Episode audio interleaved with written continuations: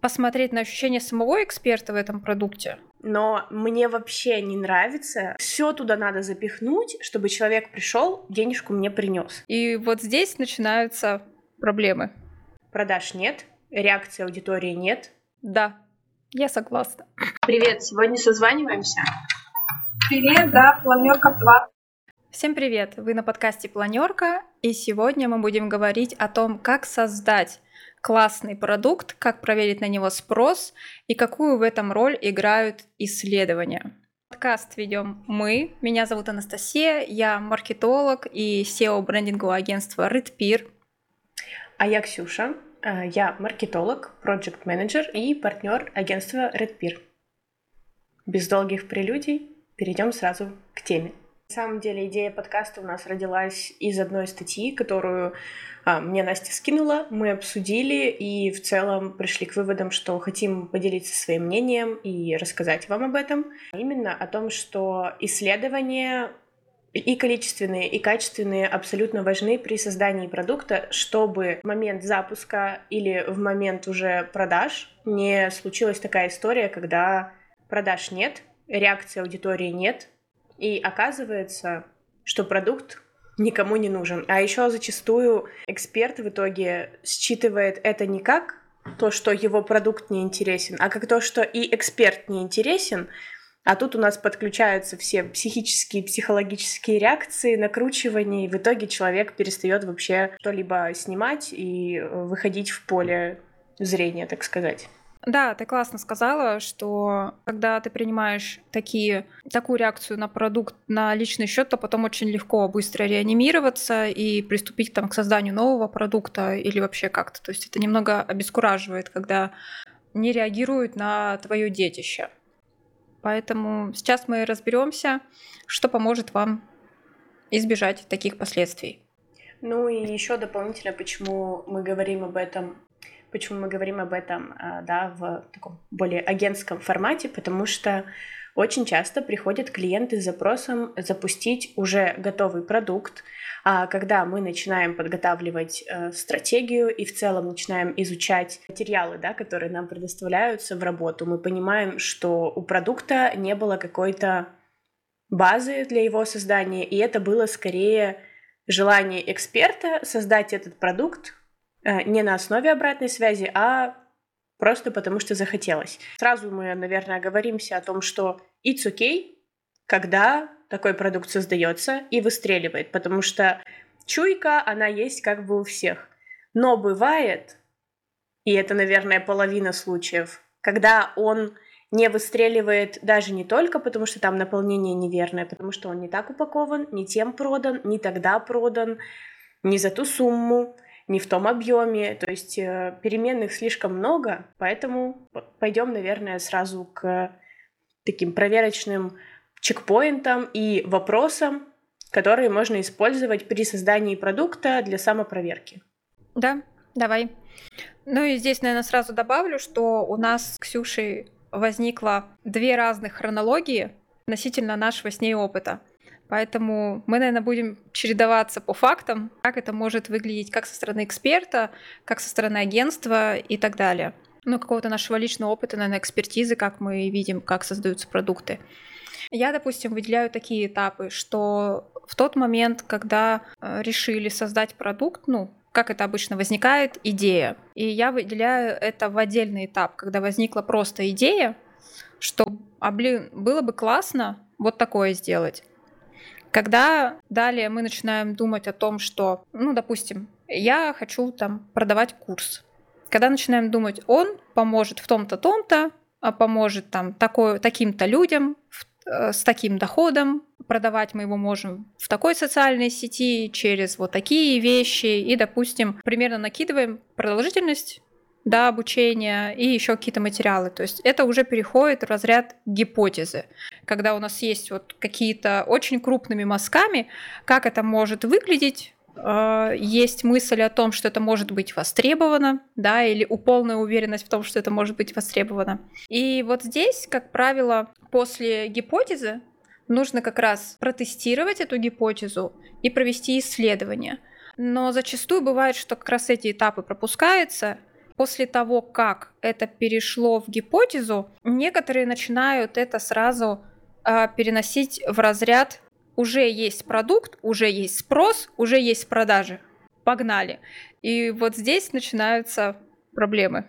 Мне кажется, еще такая ситуация очень часто, ну вот мне сейчас в голову пришло, распространяется, когда у клиента существует товарная линейка.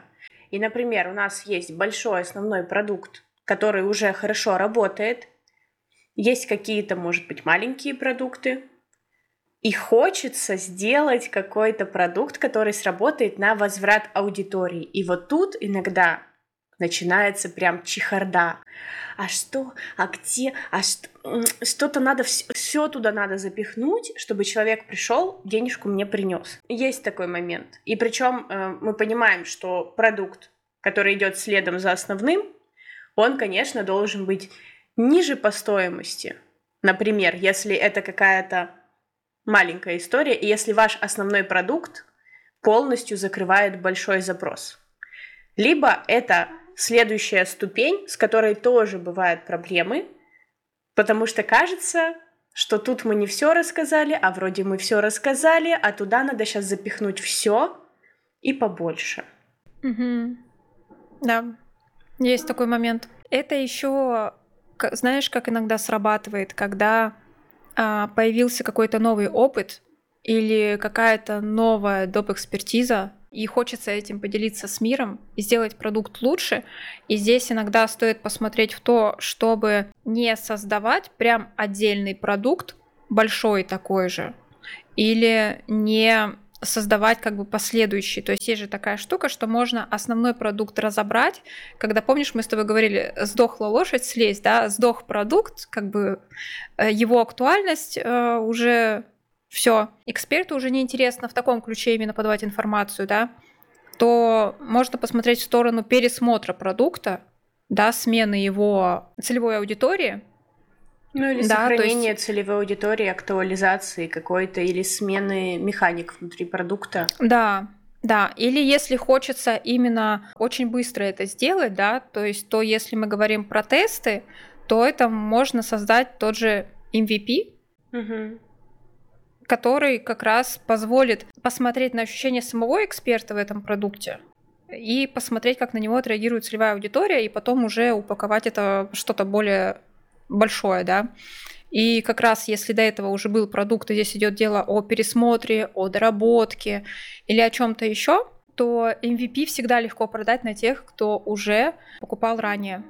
Да. То есть с этим, как правило, не возникает каких-то больших сложностей. Либо, если эта история, опять же, может же выстрелить, то есть когда уже у опытных курсоведов чуйка срабатывает на то, что продукт реально должен классно зайти, то это всегда из этого, из какой-то новой экспертизы всегда можно сделать интенсив, вебинар э, и не уходить, не трогать товарную линейку. И это тоже будет довольно классным решением. Ну и в целом, если так посмотреть, на рынке я отмечаю, что есть тенденция, но она всегда была, сейчас она ощущается чуть ярче когда появляется новый инфоповод, новая механика, новый взгляд на ситуацию. Действительно, эксперты делают вебы коротенькие. Вернулись, я видела чек-листы, но в целом они сейчас являются таким трипвайером опять, да, то есть приходят за них. Если вы не слушали предыдущий наш выпуск про тренды в прогревах и запусках, обязательно вернитесь и послушайте, а потом продолжайте прослушивание данного выпуска.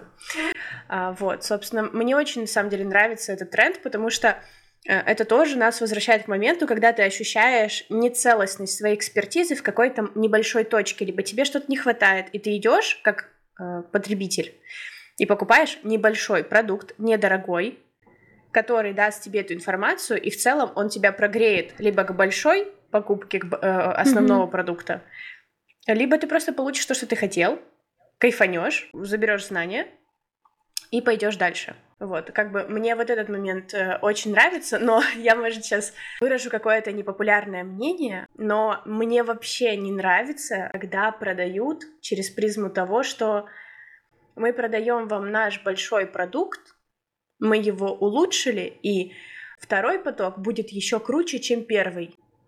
И те, кто проходили первый поток, сидят такие и типа, а я чего? Типа, я какой-то хуй ходил. Ну, то есть, а почему так? Ну, э, я замечала такое, наверное, в курсах, которые я приобретала, да, или просто следила за экспертами, и у меня всегда висит вот этот немой вопрос. Я пока не нашла на него ответа, потому что это право эксперта продавать через вот такое преимущество, через такой триггер. Но как же прошлые ученики? Им, им типа что делать? Им покупать заново или что? Есть эксперты, которые докидывают лекции, Типа для вас, как для наших лояльных учеников, мы скидываем вам вот обновленные, например, материалы или даем доступ к новому курсу на месяц. Я такую штуку видела, мне очень это нравится, это полностью отрабатывает мое возражение типа «а извините, а я?». Особенно если мы говорим про большие курсы, которые от 40 тысяч да, и там до 100, 150, 200, кто-то берет в рассрочку, а потом оказывается, что Неполная была информация, ребят. Меняемся. Ну да. Ну, кстати, я помню, что в то же время были те, кто действительно там третий, четвертый, пятый поток из лояльности к эксперту проходили. То есть и отчасти некоторые эксперты же так и позиционируют эти продукты, что да, мы его обновили, он сделал лучше, но вам-то будут спецусловия, заходите на следующий. В этом случае это классно. То есть э, тут отрабатываются две разные аудитории. И есть продукты, которые я готова действительно прийти и занести повторно денег, но не с позиции того, что там что-то новое, а с точки зрения того, что я что-то подзабыла, и мне нужно mm-hmm. обновить знания. Тут я уже мыслю в другую сторону, другой категории, я заново принимаю решение о покупке. А когда я только что получила там сертик о том, сертификат о том, что я курс прошла, mm-hmm. Я всем рассказала, такая я классная, и нам говорят, а знаете, говно сделали, вот, решили по новой. Вот. Но, кстати, тут я вижу еще интересную тенденцию о том, что есть программы и курсы, которые, они стоят прилично, то есть они стоят от 50 и выше. Мне тут, знаешь, хочется еще ремарку такую сделать о том, что в течение 23 года мы видим тренд на адекватность цен, который уйдет с нами вместе в 24 год, и я, работая вот в течение этого года на проектах, очень э, железно продавливала точку зрения о том, что мы делаем рассрочку для любого продукта, который дороже 10 тысяч рублей. Потому что ситуации бывают разные. Люди стали бережнее относиться к деньгам, и в целом они с большей вероятностью примут решение о покупке, если есть рассрочка, если есть э, покупка долями, внутренняя рассрочка, неважно, э, от 10 тысяч рублей. Да, здесь вот. полностью согласна. И э, курсы, которые стоят от 50 и которые предполагают э, бессрочный доступ с обновлением материалов. Там не происходит какого-то колоссального обновления. Это продукт, который находится регулярно, например, в продаже. Ну, туда докидывается лекция, например. Угу. Вот. Но это уже получается пункты к качеству продукта и скорее, наверное, к клиентскому сервису, да, когда угу. формируются такие условия, дополнительные выгоды. То есть по статистике, конечно, немного людей возвращаются пересматривать э, курсы прям так, чтобы там каждый месяц, да, но возвращаемся, да, там спустя какое-то время. Но это дает ощущение, что если я забуду, то я вернусь там и обновлю информацию. Ну, и знаешь, это у меня просто, у меня это так болело, и э, ты единственный человек, ну и теперь наши зрители, да, слушатели, которым я могу прийти и сказать, у, вы меня все бесите, почему, почему вы делаете учеников предыдущих потоков какими-то, ну, типа, низкосортовыми, меня это прям уже года два как триггерит, и я считаю, что это не очень Экологично. Экологи... Да, я искала другое слово, другого не нашла. Вот, но в целом мы вернемся, да, конечно, а, к более ранней стадии, к моменту, когда у нас есть идея продукта, когда у нас есть гипотезы на тест, которые мы применяем для дальнейшего развития. В целом, зачастую, когда гипотезы адекватно сформированы, они же могут крутиться вокруг одного продукта.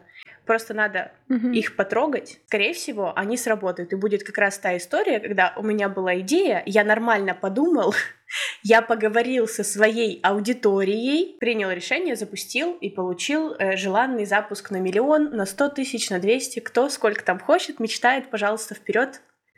Welcome. Да. Вот.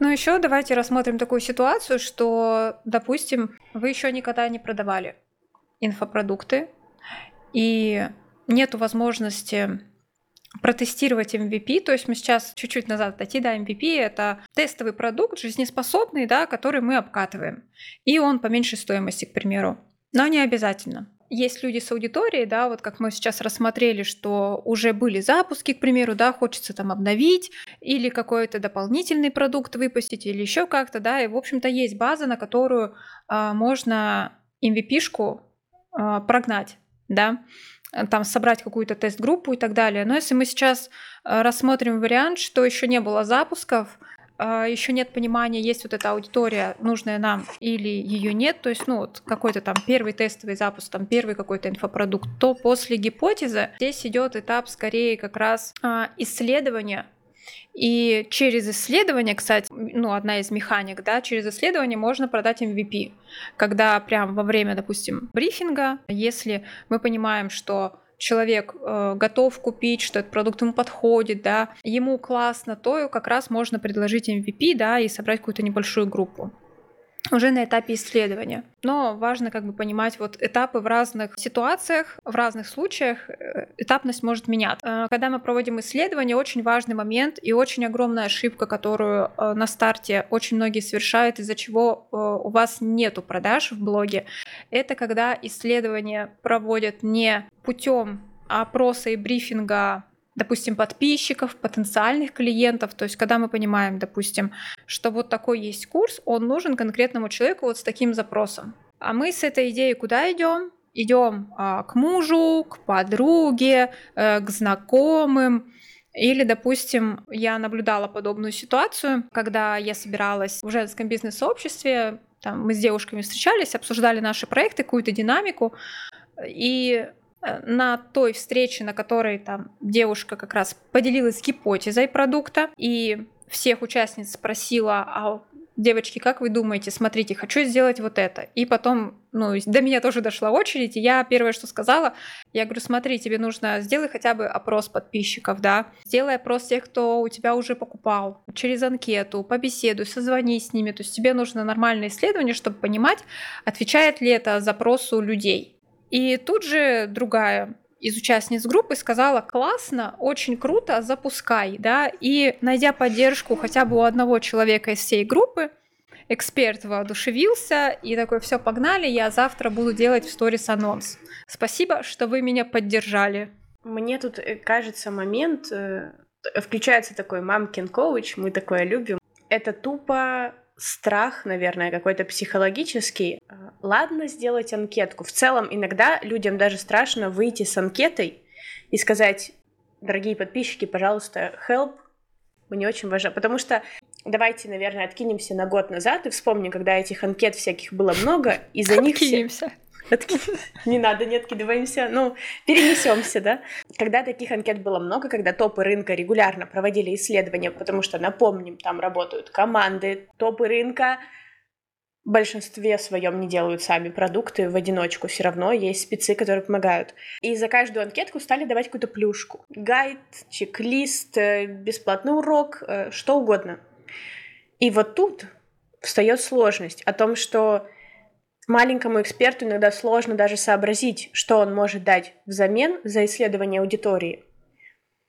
И даже если ты что-то даешь, или ты делаешь эту анкетку просто, ну вот, типа, пожалуйста, зайчики, мои кошечки, пройдите, как будто чуть-чуть чувство стыда и страха общения с твоей же аудиторией включается.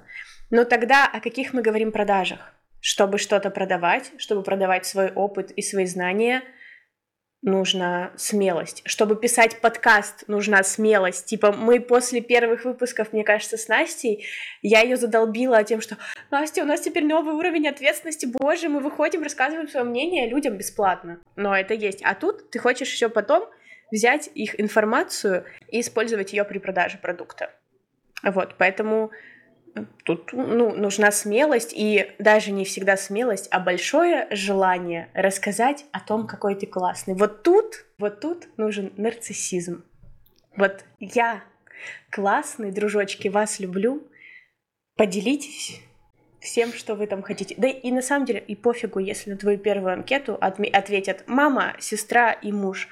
Окей, значит, не в тех каналах разместились, либо значит, еще нет нужного трафика, которые готовы проходить это исследование. Либо мы берем и тех, кто хотя бы реагирует на сторис, либо с ними проводим анкетирование, либо мы э, переводим это прямо в социальные сети.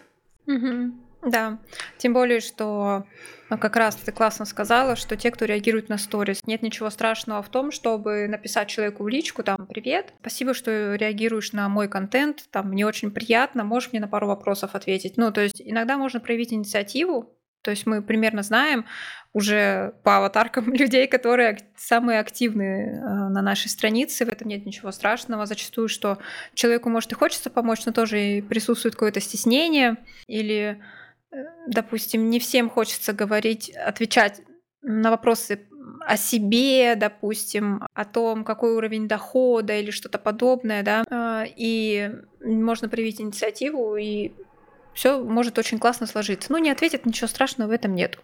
А тут еще и лояльность бы... поднимается. На самом деле это приятно, да. когда ты реагируешь на контент там блогера или знакомого, и он тебе пишет, блин, можно я, пожалуйста, там с тобой пообщаюсь. Вот, и в целом э, никто не заставляет вас всем задавать одинаковые вопросы. Когда вы общаетесь один на один, ты все равно считываешь, как человек настроен, и ты можешь видоизменить вопросы, а, либо подобрать такие формулировки, которые не будут загонять его в ступор, в стеснение, mm-hmm. либо ты же, наверное, ну даешь дополнительный комментарий, что я никому не расскажу, у меня как бы свой интерес, и я буду рада, если ты поделишься, там, я там искренне с тобой тоже поделюсь, что-то расскажу, неважно. И тут такая вот важная ремарочка. Когда мы делаем такое количественное исследование, когда мы делаем анкету, она не должна заведомо подразумевать ваш конкретный продукт, который да. вы придумали. Вам нужно сделать анкету, которая раскроет человека, которого вы анкетируете. Даже если мы говорим, например, о блоге в 10 тысяч человек, которые уже пришли на конкретную тематику в вашем блоге, они пришли на вас, но мы их не подводим к покупке продукта. Мы их спрашиваем, что интересно им. Потому что если мы... У меня сегодня, знаешь, я не могу мы разговариваем, у меня в, голову садоводство лезет. Я вообще просто... У меня все примеры про садоводов, но если мы с вами создаем продукт про помидоры и их посадку, то во время анкетирования мы не спрашиваем о том, что «а чем вам нравится заниматься?» Садоводством вам нравится ездить на дачу, вам нравится выращивать клубнику, вам нравится выращивать помидоры. Ну, или в анкету я вспомнила один раз, а, где да, нет, и там такие вопросы. Вы хотели бы увеличить доход? Ну, типа, да, в любом случае. Вот, в любом случае. А знаешь, кстати, э, поделюсь э, секретиком или нет. Короче, у меня среди подписчиков есть э, подписчик, да, который из принципа отвечает нет. Ну, я не знаю, зачем он, она это делают, но, э, ну, давайте так, у всех бывает, когда хочется закинуть какой-то опрос, на который все заведомо, блядь, ответят «да». И человек такой «нет». Это не мой муж, кстати. Это не он. Вот. Но это как бы другая история. Но я не знаю, типа, это какой-то прикол. Ну, наверное, это тоже забавно, потому что когда ты за день этого насматриваешься, ты такой, типа, блядь, ну нет. Нет, не рассказывай нам, как дела. Вот, а еще тоже такой автоп, который можно куда-нибудь вынести, типа из пиар всяких коммуникаций, когда вы делаете анкетирование именно через э, форму онлайн, вы э, должны осознавать, что он может за день увидеть несколько таких анкет, его могут запросить, э, ответить на любую из них. он на работе, он в жизни принимает массу разных решений, разных выборов, и поэтому э, в этой анкете должны быть вопросы с вариантами ответа. То есть с вероятностью, э, с, с большей вероятностью человек ответит на все вопросы, если ему надо просто тыкать. Это не значит, что это должно быть да, нет. Это должны быть варианты ответа. Выберите несколько. Э, может быть какой-то краткий ответ да. В конце всегда классно добавлять. Мы, по-моему, всегда делали. Угу. Я у себя делала, когда последний пункт э, свободный к заполнению. Там, если есть еще какие-то комментарии. Свободный э, к заполнению, да, это важно. Да, хочется там. Э, ну, в общем. Если вы делаете количественные да. исследования, и у вас большая выборка или небольшая выборка, но вы его позиционируете с точки зрения того, что это займет у тебя 5 минут, это должно занять у меня 5 минут. Я должна потыкать, отправить и выйти. Потому что, блин, ну бывает, открываешь форму и там как вас зовут, а откуда вы, а сколько вам лет, а что вас интересует. И ты на пятом вопросе выходишь, и больше не будешь ты на такое отвечать. Ты упомянула каздевы в классическом понимании. И тут хочется сказать, что просто есть э, как раз разные механики того, как можно повести. То это может быть классический опрос, когда мы во время созвона... Ну, ты рассказала про анкету, я поэтому пойду в созвоны. Если в классическом понимании исследования мы ничего не продаем, то иногда есть варианты, как раз когда мы хотим продать MVP, то мы можем в конце каздева, если мы понимаем, что мы угадали э, с портретом клиента, и вот он перед вами сидит, и ему интересно, то ему можно э, выкатить какое-то предложение, и в этом нет ничего страшного.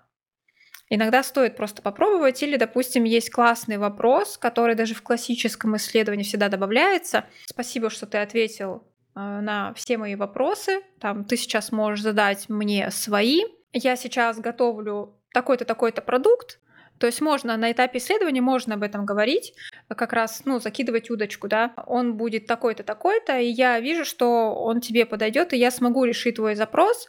Скажи мне, могу ли я тебе написать, когда у меня будет готово предложение конкретно для тебя?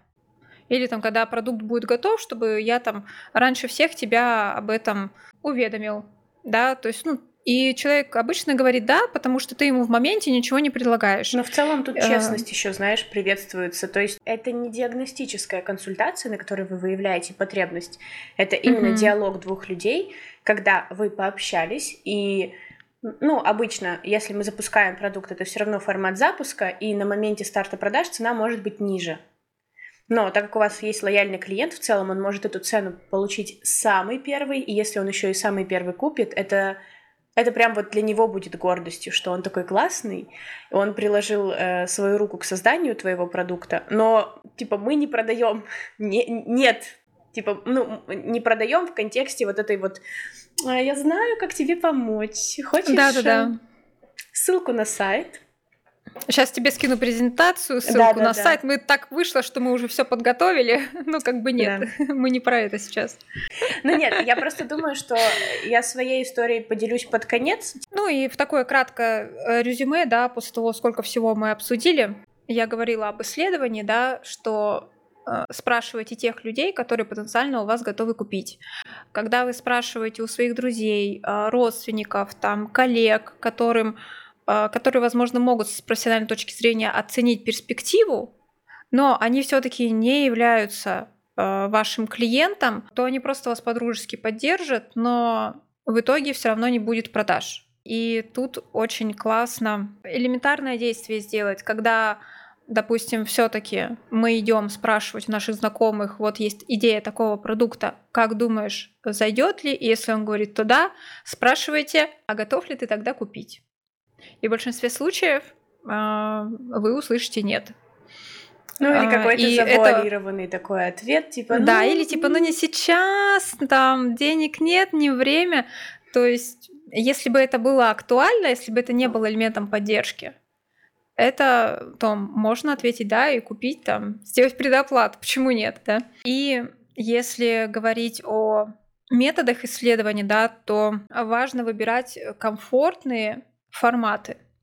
и как раз продумывать диалог для того, чтобы в моменте не начать продавать там, где это не нужно, или как раз не проворонить тот момент, когда даже во время исследования можно было бы предложить какой-то вариант вот именно в формате, скорее всего, тебе подойдет, и можно ком- комбинировать все эти методы, то есть часто бывает такое, что проводится, допустим, через анкету проводится исследование, э, опрос подписчиков, потом из этой же анкеты выдергиваются отдельные люди, которых пригла- приглашают на КАЗДЕВ, там, да, и потом еще какие-то этапы коммуникации идут. Поэтому важно просто к этому подойти э, не с точки зрения, что это очень долго, что это будет пустой тратой времени, это как раз убережет ваши нервы и сбережет вам время, потому что если вы хотите продавать инфопродукты, то рано или поздно вам все равно придется это делать. И даже если в первый раз э, каким-то чудом это прокатит, потому что такие кейсы есть, то важно относиться это как к инструменту, как раз, который сэкономит ваше время, а не потратит. Ну и в целом такая механика на самом деле здорово работает не только с инфопродуктами, да, а в целом с любым товаром, любым продуктом. Да, везде свои есть поправки, свои нюансы, но мы сейчас говорим в общей массе. Если мы хотим, чтобы наш продукт, наш товар, наш инфопродукт был востребован, то мы, конечно, э, делаем его по запросу или на базе запросов клиентов, а не только на своем желании. И если переходим дальше, то получается мы у нас есть идея, есть гипотеза, есть далее MVP либо исследование, и далее мы уже а, на основе аналитических данных, либо на основе того, как люди прошли MVP-шку, да, уже формируем основной продукт, как раз на основе того, сколько удалось собрать обратной связи, когда мы оценили, да, вот как раз, наверное, этот этап идет, когда нужно оценить активы и возможности запустить этот продукт именно сейчас. То есть, э, возможно, по итогу исследования становится понятно, что нужен трафик, что недостаточно целевой аудитории в блоге, там, в телеграм-канале или еще где-то, да. И, возможно, учитывая того, что нужен трафик, мы приходим к тому, что нам нужен бюджет на трафик. Если есть идея продукта, спрос подтвердился, возможно, понадобится методолог, который этот продукт э, разработает, да. Но если мы говорим по классической схеме, то, конечно, это уже потом. То есть продукт же э, чаще всего как это делается? Продукт продается, и создается он уже в моменте после продаж, да? Да, вот я хотела дополнить этот момент. Если вы ранее не создавали инфопродукт, либо если вы создавали какой-то небольшой продукт, который требует только вашего вложения, и ваши вложения условно оцифровываются двумя днями верстки, презентации и неделей написания структуры внутри, окей, вы можете э, подготовить продукт и его продать. Но когда мы говорим о более длительном периоде создания продукта, о большем продакшене. Неважно, может, вы дома сидите и вот так вот пишете просто на вебку, да, ваш продукт. Но это намного больше объем работы. И если вы сели и записали, а потом пошли продавать, есть вероятность того, ну, что это не, не пойдет так, как надо. То, что не продастся продукт, а он продастся двум людям, и вы не покроете временные и финансовые затраты, которые были вложены в создание продукта. Поэтому обычно, это, мне кажется, много кто говорил, но мы на всякий случай скажем, если вы впервые да. создаете такой большой продукт, продайте, запишите. И, ну, это мы немножко отойдем, да, от темы, что в момент продаж тут важно учитывать сроки, когда открываются доступы к продукту, чтобы вы успели записать Например, первые уроки, если мы берем на, в пример, онлайн-курсы, то есть хотя бы первый блок у вас должен быть записан, и пока ваши ученики изучают первый блок, вы можете дозаписывать следующее. Да, это сложно. Да, это съест много энергии, потому что вы и продаете, и следите за учениками, и пишете дальше материалы. Но это дает вам фору в том, что пока у вас ученики проходят первые блоки, вы получаете их обратную связь и можете скорректировать структуру или даже что-то из нее убрать, что впоследствии может стать либо второй ступенью, либо отдельным продуктом самостоятельным, чтобы не перегрузить людей информацией и себя не перегрузить. Типа, как мы говорили, личный бренд, он должен быть хотя бы в себе. Согласна. Ну и в целом у нас в практике были э, с Настей клиенты, которые приходили с готовым продуктом, который продался, но продался не в том объеме, в котором хотелось бы, либо который нужно пересобрать из более индивидуальной работы в такую групповую, либо более массовую самостоятельную. И вот тут начинаются сложности от того, что продукт готов. Но его невозможно продать в том состоянии, в котором он есть. И вот, ну, это, это встает вопрос о том, нам перезаписывать или нам расширять, нам сужать, нам менять формат. А ты сидишь такой, типа, ну, извините, а, ну, мы не можем вас заверять, как, э, как это правильно сказать, ну, то есть как сотрудники агентства, к которому вы, вы пришли за помощью, мы не можем быть вашей мамой, папой, другом, сестрой, который скажет, да нормально все, давайте продавать. Но да. это нечестно. Еще есть такая фишка, что когда продукт уже готов, когда курс уже записан, то возникает немножечко, знаете, такое вот было дважды а, в нашей практике, когда уже же все готово, и начинался жесткий демпинг, когда казалось, что клиент сейчас уйдет. Мы просто, когда потом об этом узнали, мы были в очень большом шоке. То есть, когда работа уже проделана, хочется, ну, хотя бы как-то купить затраты и силы, которые ты вложил. Как, как бы это ни выглядело. Чуть-чуть это, чтобы спутано не было, э, я внесу правку. Короче, суть в том, что клиент есть, и агентство ведет, мы ведем работу над продуктом, а клиент сильно переживает, потому что продукт уже готов, и в момент продажи он демпингует, не говоря об этом нам. И когда мы подводим, подбиваем показатели, у нас 6 продаж условно на 100 тысяч, у нас должно быть 600. А у нас 6 продаж и 300 тысяч. Вопрос, где деньги? И причем не к нам, а у нас клиент. Да, да. Ну, то есть чтобы э, чуть этот контекст был понятен. Да, я просто пыталась очень аккуратно сказать. Ну, ты все правильно сделал. В общем, дважды у нас была такая ситуация, действительно. И с точки зрения как раз то, что хочется окупить свои затраты энергии, времени и средств, а, мы это прекрасно понимаем. Но это так не работает. Как уже Ксюша ранее очень подробно разложила механику того, как мы идем по этапам. Если ранее продукт не создавался, вы сначала его продаете, потом вы его пишете, чтобы как раз не было такого, что ну купите, пожалуйста, э, что дорого, ну давайте, ладно, за 40, но если только сейчас, то за 35, то есть и это и все, и ценность падает. Даже если до этого человек был почти готов, и ему, возможно, действительно там, ну как у нас очень распространенное возражение, которое много говорят, что я подумаю, да, и некоторые действительно думают, догреваются там до того, как закроются продажи и действительно покупают. То есть, может, человека нужно было действительно отпустить, да, а вы просто на глазах роняете стоимость продукта, и это уже выглядит как то, что еду, работа за еду, но это выглядит с позиции «купите, пожалуйста», и помимо того, что вы роняете стоимость курса, вы роняете ценность э, продукта и ценность своей экспертизы, этим самым вызывая вопросы у потенциального покупателя. А что там может быть не так, что создатель своего детища, о котором, ну, да, мы смотрим а, в разрезе запрещенной в России социальной сети, в сторис человек рассказывает, что это вау, продукт, просто пальчики оближешь, все прекрасно, а в диалоге он тебе уступает на 10, 20, 30, 40 процентов, и у человека пазлы-то не сходятся. В чем проблема? Да. А потом он идет в сторис и рассказывает, что ой, а там, фу, лохи, кто-то купил за 70, а мне тут накануне продавали за 45. Да. И это потенциально порождает ситуацию, когда а, вы создаете чат учеников, если мы разбираем сегодня конкретно на примере онлайн-курсов каких-то, у вас есть чат, где люди между собой общаются, и кто-то может просто друг с другом сконнектиться и узнать, что один купил за 120, второй купил за 70, а третий купил за 20. И тот, который купил за 120, если у вас все плохо с документами, он пойдет и сделает вам это так. И да. запросит разницу.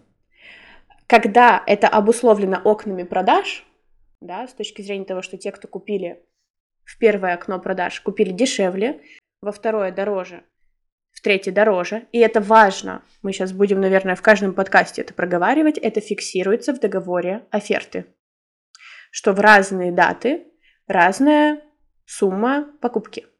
Когда это обусловлено, сам эксперт может об этом сказать, и об этом обычно и говорит, что девочки, ну, девочки, мальчики купили в разное время, как бы там обычно разница не превышает 50%, там разница в 35, может, максимум процентов от продукта. Да. Есть обоснование. Когда один купил за 20, другой купил за 120, нет обоснования.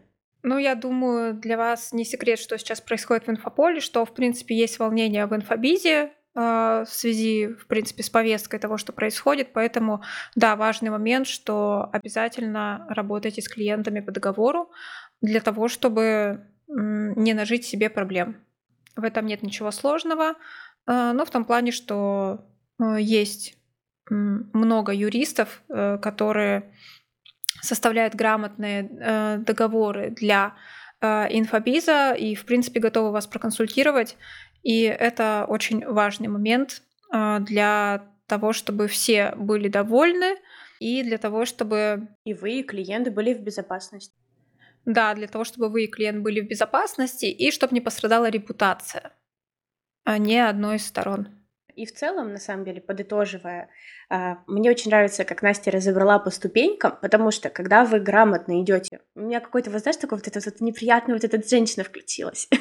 Короче, э, когда вы идете по ступенькам от момента, от того, что у вас появилась идея, к моменту, когда у вас есть MVP-шка, протестированная гипотеза, которая сработала, у вас есть база данных, а, которую вы собрали. То есть э, давайте воспринимать э, исследование аудитории не только как сложный КСДФ, но иногда и как э, опросники в социальных сетях. Это тоже работает. Да, есть свои тонкости, но это как бы важный момент, который хочется проговорить, особенно если вы запускаетесь в первый раз. Просто правильно составляйте вопросы. И к моменту, когда у вас есть готовый продукт, который вы выходите продавать, у вас на базе исследований есть уверенность. Потому что когда мы продаем продукт, в котором мы сами не уверены, мы его продаем плохо или не продаем, потому что ваша неуверенность, как мы уже говорили в предыдущих выпусках, если это вы не верите, это все чувствуется через экран, а, чувствуется подвох, и в этом тоже может быть причина отсутствия продаж вашего продукта. Поэтому, а, идя по каждому достаточно простому шагу, мы не изобретаем никакую колесницу. Нет, это велосипед рабочий, вот этот, на который ты садишься и едешь. И а, отмечу, что бывает, когда к нам приходит клиент, и дело не в том, что у него плохой продукт, дело в том, что либо нет трафика, либо он не так упакован, то есть его внутренность соответствует запросу аудитории, но то, во что эта внутренность завернута, это прям маньячный подкаст, реально два просится, я забираю слова. В общем, то, во что это завернуто, оно не продает. Непонятна суть. Поэтому э, не отбрасывайте то, что не сработало с первого раза в долгий ящик, но при этом и не, ну, не насилуйте вы свой продукт, который не отвечает э, запросу аудитории. Вот. Ксюша хотела поведать э, нам историю, поделиться личным опытом. Я расскажу краткий э, случай из практики, да, то есть у нас э, я работала с экспертом. Э, это был сильный эксперт э, в построении воронок по привлечению трафика, в продажах, да, и мы начали работать на моменте, когда у эксперта происходила не только пересборка продуктов, но и пересборка позиционирования. Мы уже об этом как-то разговаривали. Потому что в этот момент, ну, что-то продавать сложно, потому что новое не построили, старое уже не работает. Как хочу, не знаю, но продать надо. И вот здесь встает вопрос, нужны денежки, бабосики, вот это вот все вкусное надо нам. И мы решаем что эксперт, помимо того, что хочет продавать какой-то свой продукт, на тот момент это было наставничество. Ей хочется продавать себя и выводить себя из онлайна в офлайн. И у нас стал вопрос о том, что выступая на конференциях, нам нужна тема, которая будет соответствовать ее новому позиционированию, которое до конца еще не сложилось, которую ей интересно рассказывать и которая ведет к работе с ней. И вот это была задача со звездочкой, потому что мы столько презентаций и тем переделали, мы столько чат-ботов разных пересобрали, потому что вот этот момент кризисный, в котором, с моей точки зрения, надо остановиться, взять паузу в неделю и еще раз хорошенько подумать. Уж лучше я пойду на конференцию продавать себя как эксперта с теми знаниями, которые мне сейчас интересны, но я не буду продавать работу с собой, потому что я еще не уверена, что я хочу продать, чем я буду пытаться слепить из вот этих разрозненных тезисов что-то одно. И вот тут тоже хороша работа с командой, потому что команда заинтересована в том, чтобы вы были успешны. Нет команд, ну, либо я, может быть, не встречала, мне повезло, которые нацелены на то, чтобы из клиента бабки вытащить, свалить и сказать, знаете, разбирайтесь как хотите. Нет, обычно ваша команда — это люди, которые больше всего за вас горой. Сейчас я быстро тезисно, да, а, проговорю. Есть, э, особенно в такой ситуации и в целом в ситуации, когда вы еще не знаете, какой продукт вы хотите подготовить, есть список из таких кратких вопросов для самопроверки. Кто я? Потому что в момент, когда мы пересобираемся, нам надо понять, о чем мы говорим, про что я, что я хочу людям рассказать, для кого я хочу это рассказать, для кого я? Дальше, кто они, те, кому я хочу что-то рассказать, нужно ли им то, что я буду рассказывать, либо продавать. Вот тут мы тоже можем... Э, такой интересный вопрос, который можно по-разному покрутить, по-разному на него поотвечать. И какой результат могу дать я, и какой результат ожидают они. Есть ли между ними корреляция? Могу ли я оправдать их ожидания? Ну, давайте в общем смысле смотреть, да, не про, не про оправдывать ожидания каждого клиента. Нет, типа вот я могу им дать то, что они хотят. И эти вопросы замечательно работают не только в момент кризиса, пересборки продукта, придумывания нового продукта, но и на каждом этапе создания продукта. Потому что бывает тебе ответили на, твой, на твою анкету так, как ты не ожидала, ты садишься, ой, мама мия, все, все выбрасываем. Ну нет, давайте трезво мыслим, пробежались еще раз, ну я все делаю правильно, либо я хочу что-то поменять и вперед по новой. Да, я бы, наверное, один из вопросов еще поставила, как знаешь, в состоянии ли я выполнить обязательства? Да. О которых я заявляю, потому что а, ожидание оправдывать ну, как бы отчасти. Мы как бы стараемся предугадать, оправдать, да, но на этапе формирования это в том числе выполнить обязательства. То есть мы можем даже, да, возможно, не оправдать всех ожиданий, но свою работу по отношению к клиенту, по договору мы можем выполнить классно. То есть это то, что это база, это минимум, который мы можем выдать. Ой, я так на- надеюсь, что у нас все-таки будет выпуск про отношения с клиентами, потому что вот эта тема офигенно коррелирует с тем, что любят продавать, но делать не любят. Угу, да. И еще одна из крайностей, которую я сейчас вспомнила, когда появились разборы, вот в таком понимании, каких мы сейчас, в каком сейчас мы привыкли видеть, да, иногда делятся кейсами, что, допустим, возникла какая-то срочная стрессовая ситуация в жизни того или иного эксперта, и вот он собирает э, продукт такой, какой он есть, вот на коленке выходит и весь такой воодушевленный или наоборот там э, на стрессе и продает там на 10 миллионов, да. И воодушевляясь этим опытом, эксперты, у которых намного меньше активов, чем у э, владельца такого кейса, э, тоже собирают что-то из говна и палок и идут продавать с точки зрения «у меня вообще нет денег, у меня вообще нет активов, но я попробую». И вот это очень сильно добивает порой очень классных экспертов, которым э, нужно пройти этап как раз исследования, формирования продукта, пощупать, пройти вот эту цепочку для того, чтобы потом это было легче и можно было э, выходить и вот так продавать на свою аудиторию. Но важно трезво оценивать, где, где находитесь вы относительно того эксперта, чей кейс э, вы увидели, услышали и ознакомились, потому что хуже всего, хуже всего продает человек, э, у которого совсем нет денег. Ну, вот здесь вы меня не переубедите. Напишите в комментариях, если вы со мной не согласны, но это действительно так.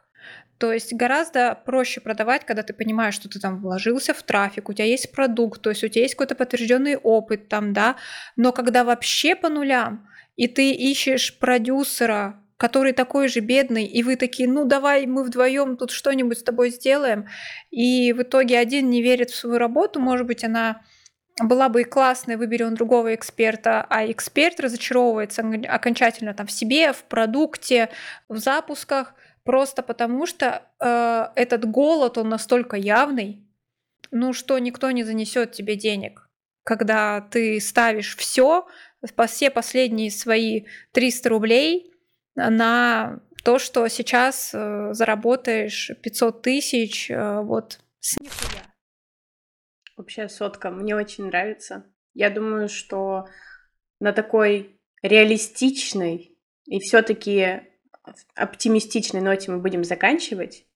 Чтобы не доводить себя до состояния голодных глаз, дружочки, пожалуйста, давайте в исследование, давайте в доказательную базу, потому что Потому что... Давайте в работу. Э, давайте в работу, потому что одно исследование, оно может стать вашим огромным подспорьем как минимум на год. Вам надо его обновлять, но из него черпать идеи для продуктов вы можете достаточно длительное время. А это да. был подкаст Планерка. Слушайте нас на всех подкаст-платформах. Ссылочки э, есть в описании под э, роликом, а также смотрите нас на YouTube. Оставляйте комментарии, добавляйте подкасты на платформах в избранное, ставьте нам то количество звездочек, на которое мы вам дали ценной информации, скажем честно. Не будем выпрашивать вас. А, ну ладно. Ну, Ксюша просит 5, но это не я, если что, да.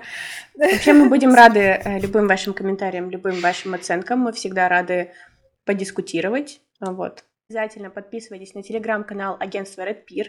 Там э, появляются анонсы наших новых выпусков, а также полезная информация по маркетингу. Кстати, Настя там, как SEO, делится секретиками, поэтому обязательно в подписке добавляйте, звук не отключайте и... Да, спасибо, что были с нами. Пока!